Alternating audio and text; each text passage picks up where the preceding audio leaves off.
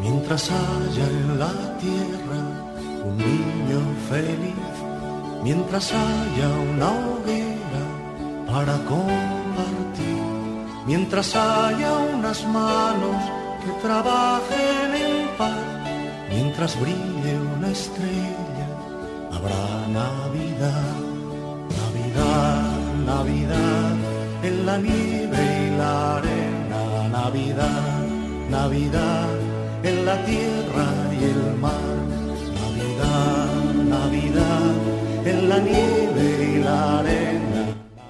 Muy buenas tardes, domingo soleado en Bogotá, 23 de diciembre, las calles atiborradas, la gente haciendo sus compras para sus familiares como corresponde.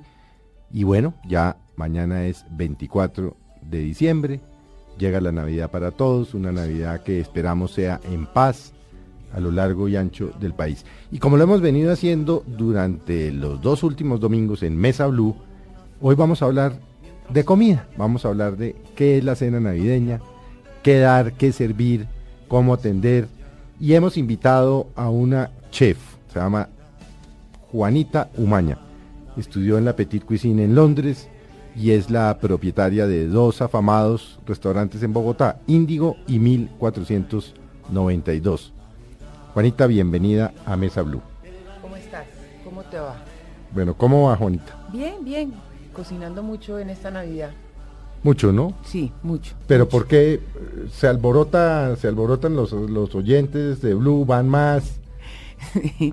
pues realmente diciembre, después del 7 o el 8 de diciembre que principian la temporada de las velitas, eh, principian todas las festividades, que pues al fin y al cabo diciembre es, es, es eso, es reunirse, festejar y cocinar. Bueno, Juanita tiene un libro con otras afamadas chefs colombianas, Catalina Vélez, Estrella de los Ríos, Anita Botero, Diana García y Natalia Vila. Se llama Colombia, Cocina de Regiones, que lo hemos, lo hemos hablado, lo hemos tratado aquí también con, uh, con, uh, con otros chefs. Juanita, ¿qué consumen los colombianos en Navidad?